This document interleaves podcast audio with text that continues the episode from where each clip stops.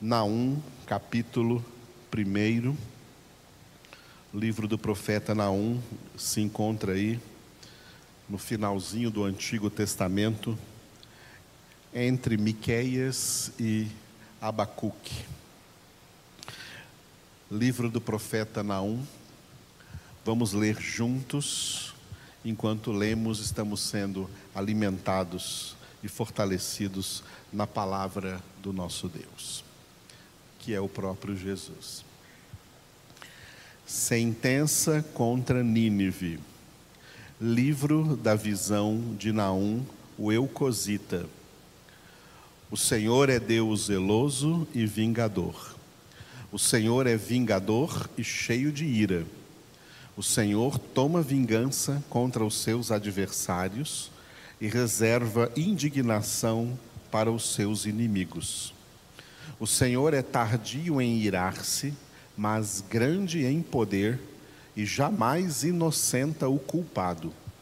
O Senhor tem o seu caminho na tormenta e na tempestade, e as nuvens são o pó dos seus pés.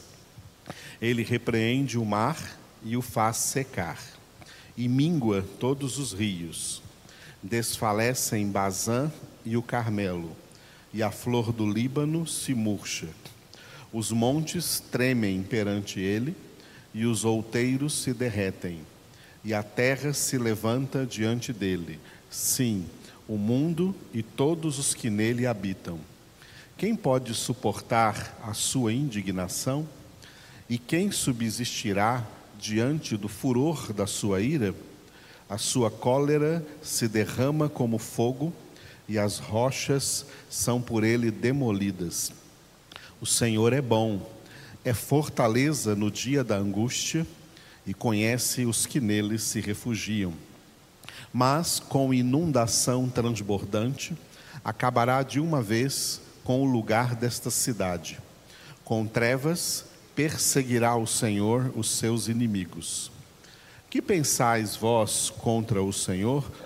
Ele mesmo vos consumirá de todo não se levantará por duas vezes a angústia, porque ainda que eles se entrelaçam com os espinhos e se saturam de vinho como bêbados, serão inteiramente consumidos como palha seca.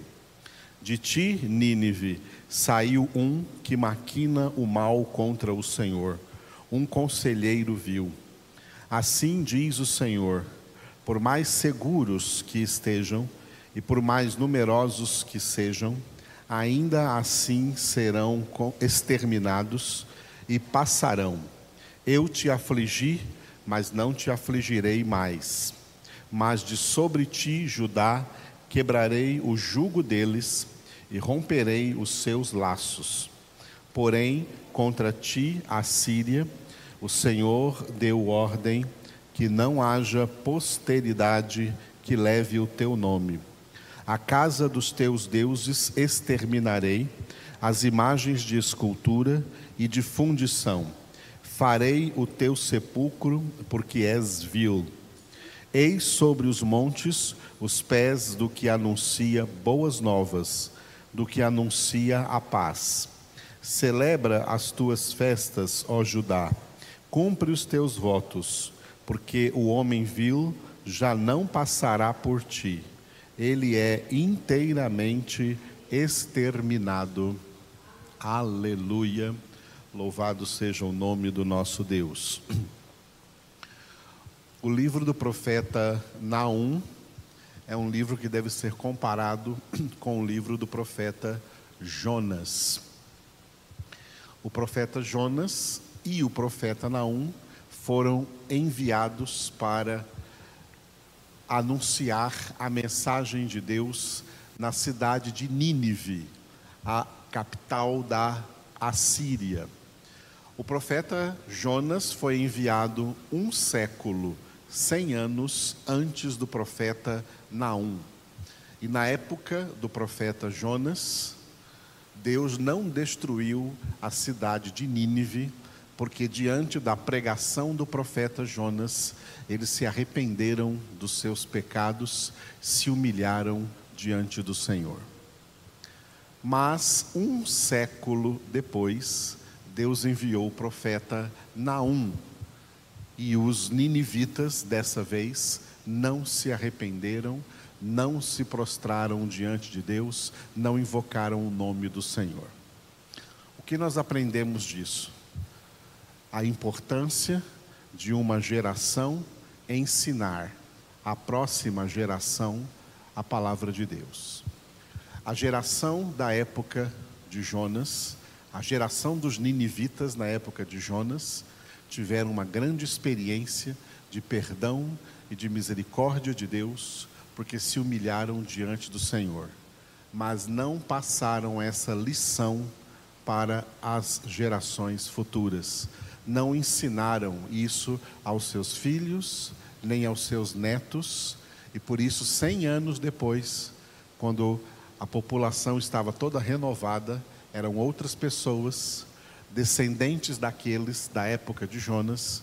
Deus envia outro profeta, mas eles, não levando em conta nem a sua própria história, não se convertem a Deus e a destruição vem sobre eles. Outro fator histórico importante: Israel era formada, era uma nação formada de duas regiões, a região norte e a região sul. A região norte havia dez tribos, dez tribos de Israel estavam na região norte, e essa região norte se chamava Israel.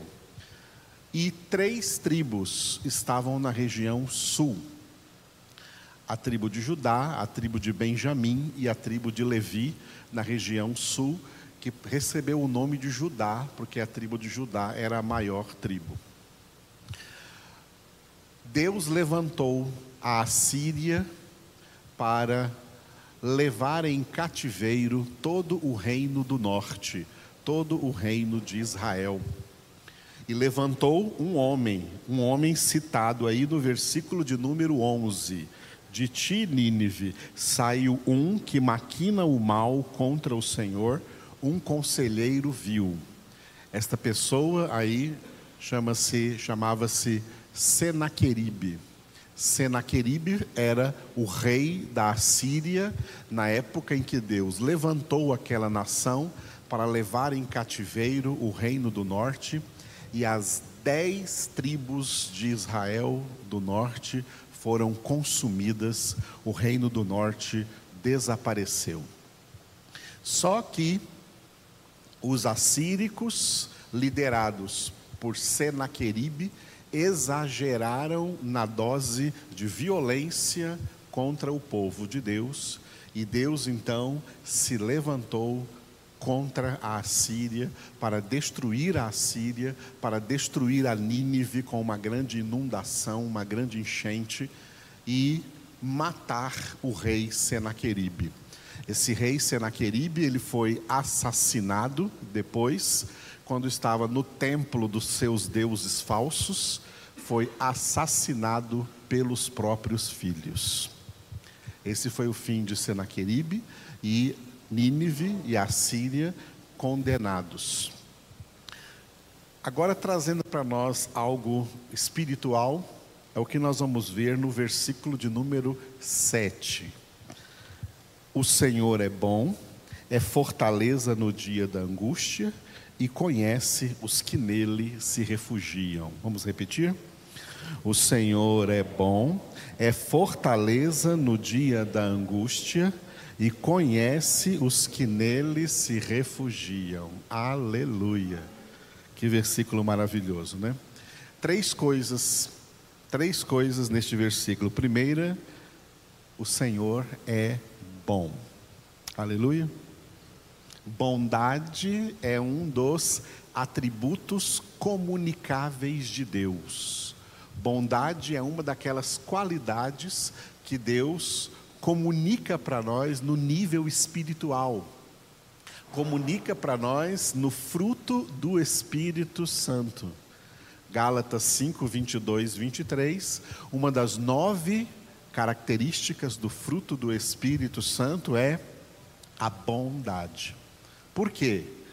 Naturalmente, todos nós somos maus.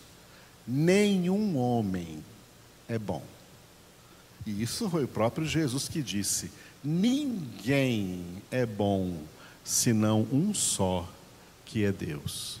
Vós sois todos maus, mesmo sabendo dar boas dádivas aos vossos filhos, sois maus. Nós somos maus. A única maneira de um ser humano se tornar bom é pela produção do fruto do Espírito Santo na sua vida. O fruto do Espírito substitui a nossa maldade natural pela bondade espiritual que nós recebemos de Deus, porque Deus é bom. Aleluia. E nós que recebemos de Deus a graça da salvação, alcançados por tão grande salvação, nós somos, de todos os seres humanos, os que verdadeiramente experimentaram a maior bondade de Deus e que por isso podemos, com toda a autoridade, testemunhar ao mundo inteiro que o Senhor é bom. Segunda coisa, o Senhor é fortaleza no dia da angústia. Qual é esse dia da angústia? Esse dia da angústia é todo dia. Todo dia nessa terra é dia da angústia. Por quê? 1 João 5,19: Porque sabemos que somos de Deus, mas o mundo inteiro jaz no maligno. Vivemos em um mundo, no meio de uma humanidade dominada por Satanás. E por isso Jesus disse: No mundo passais por aflições, mas tem de bom ânimo, eu venci o mundo. O Senhor é fortaleza para nós no dia da angústia, em meio a toda angústia que nós espiritualmente contemplamos neste mundo, que, que quem, que, somente quem tem o Senhor enxerga essa angústia espiritual de, de viver em meio a uma humanidade escrava de Satanás. E as consequências disso é o que lemos todos os dias nos jornais, assistimos todos os dias nos jornais: mortes, homicídio, maldade, injustiça, feminicídio, corrupção, roubalheira, tudo isso é consequência do diabo dominar sobre a humanidade, e como Jesus disse, o diabo é o príncipe deste mundo. E nós, vivendo neste mundo, somos como o rei Davi Estamos no vale da sombra da morte. No vale da sombra da morte, todo dia é dia de angústia. Mas em meio a essa angústia, o Senhor é a nossa fortaleza, de tal maneira que podemos dizer: ainda que eu ande pelo vale da sombra da morte, não temerei mal nenhum, porque tu estás comigo. O Senhor é a nossa fortaleza, porque nele também, no Senhor, nós temos todos os recursos espirituais para sermos fortes. Deus não quer mais que nós sejamos fracos. Deus quer que nós sejamos filhos fortes, filhas fortes, em nome de Jesus. E o terceiro ponto nesse versículo é o Senhor conhece os que nele se refugiam. Em outras palavras, o Pai conhece os que estão em Cristo. Romanos 8:1 está escrito: nenhuma condenação há para os que estão em Cristo Jesus. Estar refugiado em Deus é estar em Cristo, porque Cristo é o nosso refúgio. as primeiras palavras do, do conhecido Salmo 91. O que habita no esconderijo do Altíssimo descansa à sombra do Onipotente. Jesus é o esconderijo do Altíssimo. Jesus é a sombra do Onipotente. Jesus é o nosso refúgio, nossa fortaleza, nosso castelo forte. Em Cristo Jesus nós estamos protegidos, nós estamos guardados de toda espécie de mal. Em Cristo Jesus nós temos redenção, nós temos salvação, nós temos perdão dos pecados. Em Cristo Jesus, estar no refúgio de Deus, este refúgio é o estado espiritual de salvação. No mundo físico, no mundo material, existem vários estados. O Brasil tem mais de 20 estados, nós estamos em um deles, Goiás. Aqui é o estado de Goiás. Né? A Suzana veio lá do estado do Tocantins, está conosco aqui hoje a Suzana e a Laura. É outro estado, ela teve que viajar daquele estado para este estado. No mundo físico, são vários estados, vários países, várias regiões, vários lugares. Mas no mundo invisível, no mundo espiritual, só existem dois estados. E a palavra estado vem do verbo estar aonde alguém pode estar. Cada pessoa só pode estar em um estado. Ninguém pode estar em dois estados ao mesmo tempo. Cada um só pode estar em um estado. E não existe um estado intermediário. Os únicos dois estados espirituais que existem são o estado da salvação e o estado da condenação. Todas as pessoas não convertidas, não alcançadas pela graça, que não são habitação de Deus, Deus não mora nelas, Jesus não vive nelas, o Espírito de Deus não está nelas, não habita nelas. Essas pessoas estão no estado de condenação. Só estão no estado de salvação aqueles nos quais o próprio Deus já operou a obra da salvação, fazendo aquilo que Paulo descreveu em Colossenses capítulo 1, versículo 13. Ele nos libertou do império das trevas e nos transportou, transportou de um estado para outro, nos transportou para o reino do Filho do seu amor. Neste versículo, Paulo define esses dois estados assim: o estado de condenação é o império das trevas, e o estado de salvação é o reino do Filho. Os salvos são aqueles que o Pai libertou do império das trevas, do estado de condenação e os transportou. A conversão é um transporte espiritual. Visivelmente ninguém vê nada, mas invisível e espiritualmente Deus nos transportou do estado de condenação império das trevas para o estado da salvação, o reino do Filho do seu amor, em quem temos a redenção, em quem temos a remissão dos pecados. E nós então estamos em Cristo Jesus, e é por isso que nenhuma condenação há para os que estão em Cristo Jesus porque em Cristo Jesus é o estado de salvação, não é mais o estado de condenação. Então, nenhuma condenação há para os que estão em Cristo Jesus.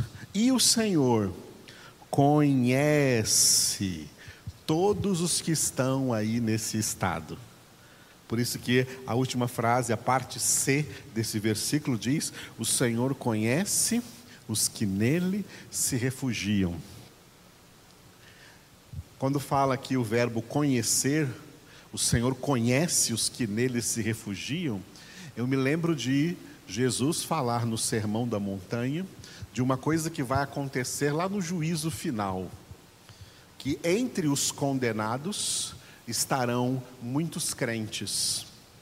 Muitos crentes que dirão para Jesus naquele dia: Senhor, Senhor, em teu nome profetizamos, em teu nome expulsamos demônios, em teu nome fizemos muitos milagres.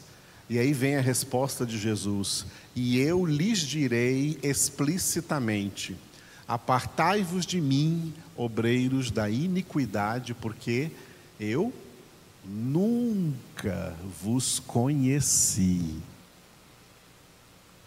Confronte agora este nunca vos conheci com este versículo 7 de Naum, capítulo 1. O Senhor conhece os que nele se refugiam. O Senhor conhece os que nele se refugiam. Mas Jesus dirá: Nunca vos conheci.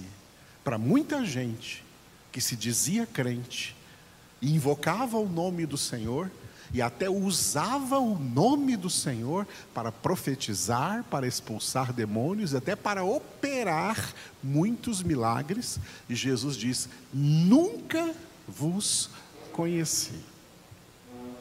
Amados, o cristianismo é algo tremendamente diferente do que muitas vezes você assiste no mundo como nome de cristianismo. No mundo existe uma pluralidade de falsos cristianismos.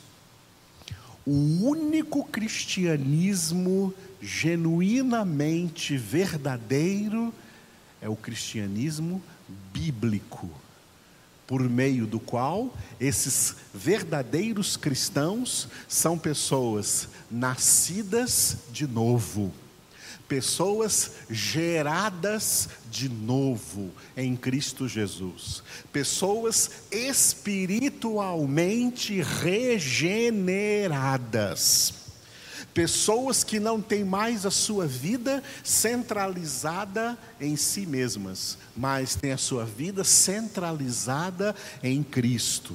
Pessoas que não são mais egocêntricas, mas pessoas que se tornaram, pelo poder de Deus nas suas vidas, pessoas que se tornaram cristocêntricas. Jesus Cristo, a palavra de Deus, o Verbo de Deus, é o centro de suas vidas.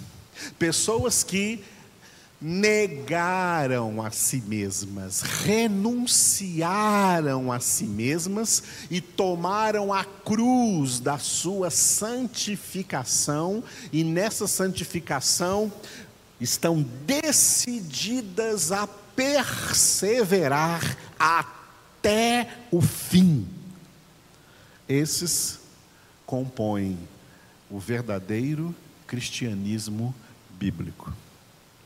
A maioria dos cristianismos plurais que você vê por aí são meramente cristianismos religiosos, cristianismos é, carnais e não são pessoas espirituais, mas pessoas que se vangloriam de uma religião ou de uma grande denominação. Eu sou membro daquela igreja, eu faço isso e faço aquilo, mas na verdade elas são como aquela figueira na qual um dia Jesus procurou frutos e só achou folhas.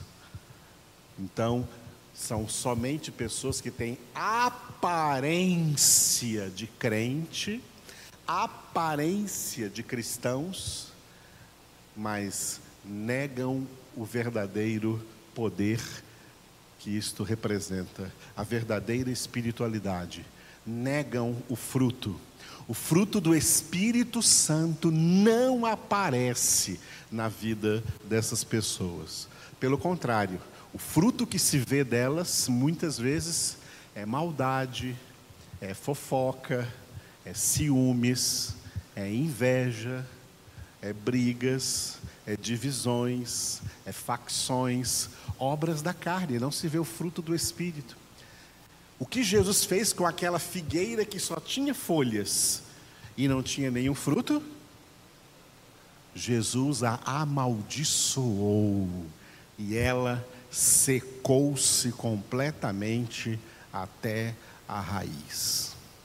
Essa figueira representa todos os falsos cristianismos religiosos que estão por aí, que tem uma grande aparência de cristã, que usam o nome de Jesus e a palavra, mas não são de Deus.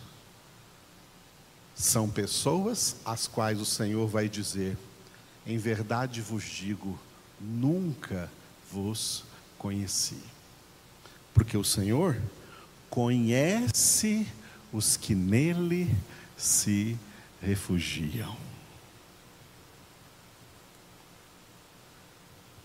Aleluia. Como é difícil para nós entendermos o que é este conhecimento de Deus. Um conhecimento baseado na pura verdade. Deus conhece tudo de verdade. Deus conhece a todos de verdade. Por isso ele disse para Samuel: o homem só vê a aparência, o exterior, mas eu vejo o coração. Eu vejo o interior. Eu vejo muito além das aparências. E é baseado nisso que ele conhece os que nele se refugiam. Conhece quem é verdadeiramente filho de Deus. Conhece quem é verdadeiramente filha de Deus. E Jesus também usando o verbo conhecer, ele disse também em Mateus capítulo 7, no Sermão da Montanha: pelos seus frutos os conhecereis. Não se colhe figos e uvas dos abrolhos, dos espinheiros. Uma árvore má não pode dar bom fruto. E uma árvore boa não pode dar mau fruto. Os que se refugiam em Cristo são transformados em árvores boas. Paulo disse em Romanos 11 que antes nós éramos oliveira brava, que produzíamos fruto amargo, fruto azedo. Mas agora nós somos enxertados na verdadeira oliveira que é Jesus, para produzir frutos bons. Pelos seus frutos os conhecereis. O seu fruto é conhecido pelo que sai da sua boca, pelo que você fala, pelo que você pensa, pela maneira como você age, como você vive, como você se relaciona, como você se comporta. Aí que o fruto aparece, tanto o fruto bom ou o fruto mau. Uma árvore não pode esconder o seu fruto. O fruto sempre vai aparecer, seja bom ou mal. O Senhor conhece todos. E o Senhor conhece os que nele se refugiam. Aleluia. Vamos louvar ao Senhor por isso? Fique de pé agora comigo. Obrigado, Papai do céu, te louvamos por essa palavra que o Senhor nos traz nessa ceia matutina de hoje. Obrigado por falar aqui aos nossos corações, ensinando-nos a tua palavra, mostrando-nos, ó Deus, como tu és poderoso, como tu verdadeiramente, como disse Davi no Salmo 139, tu nos sondas, tu nos conheces, sabe quando nos assentamos, sabe quando nos levantamos. Tu conheces, Senhor, a nossa entrada, a nossa saída. Tu conheces, Senhor, nosso, nosso comportamento. Tu conheces o nosso interior. Tu nos sondas plenamente. Nenhum pensamento, nenhum sentimento, nenhum desejo, nenhuma vontade é oculta ao Senhor. O Senhor vê tudo, o Senhor vê a todos, o Senhor conhece a todos, especialmente tu conheces aqueles que em ti se refugiam, que em Cristo Jesus, teu Filho, estão refugiados.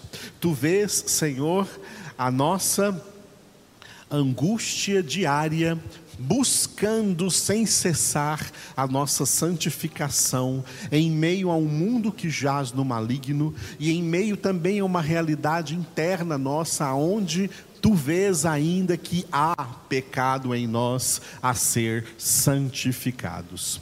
Oramos, Senhor, pela, pela nossa santificação, oramos pela santificação da tua verdadeira igreja eleita, espalhada sobre a face da terra. Santifica, Senhor, o teu povo. E, ao mesmo tempo, oramos em favor de todos os homens de todas as nações. Ministramos agora bênção do Senhor sobre todas as nações. Que todos sejam poderosamente abençoados por Ti, ó Deus, curados de toda enfermidade. Cura a humanidade desta Covid-19.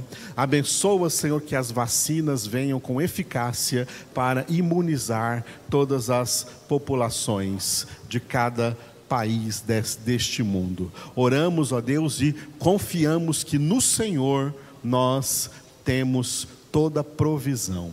Louvamos o teu nome, Senhor, porque tu és bom, tu estás conosco todos os dias, em todo momento, em nome de Jesus.